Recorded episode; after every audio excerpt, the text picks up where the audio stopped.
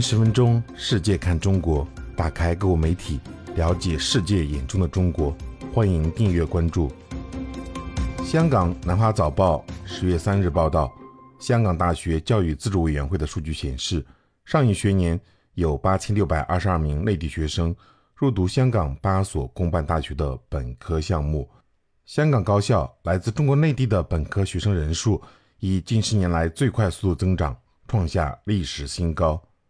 报道称，这是自1996年至1997年学年有数据公布以来的最高人数，当时仅有五名内地学生。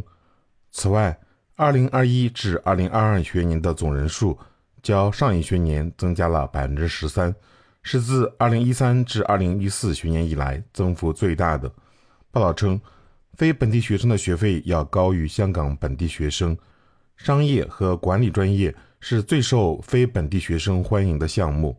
香港中文大学商学院的一名发言人表示：“呃，我们听说越来越多的内地学生来到香港，是因为在美国和英国求学被认为更加困难。这可能是由于疫情原因影响，或者是中国与英国和美国的政治冲突。”统计数据也显示，中国赴美留学生人数暴跌。今年一月至八月。美国共向五万一千零五十四名中国学生发放了学生签证，比二零一九年同期减少了百分之四十六。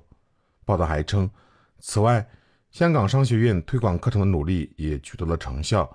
香港大学商学院的一名发言人虽然没有提供上一学年的申请数字，但他表示，申请港大和该院商业项目的内地学生人数和学术水平都显著提高。他还说。许多内地学生都是以优异成绩通过内地高考、国际中学毕业考试和普通教育高级程序证书考试的优秀人才，其中一些人还多才多艺。这位发言人表示，香港的全球联系吸引着内地学生来港。他说：“香港是一个国际化都市，文化多元，交通便利。香港是世界上最安全的城市之一。”学生还可以获得前往世界各地的学习机会。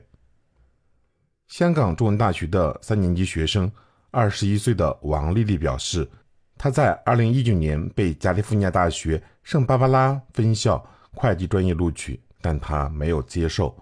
王丽丽的父母因为美国对华敌意以及特朗普执政时期不断升级的贸易紧张关系感到担忧，她担心美国当局的敌意。会影响普通美国人对中国人的看法，而这可能导致歧视。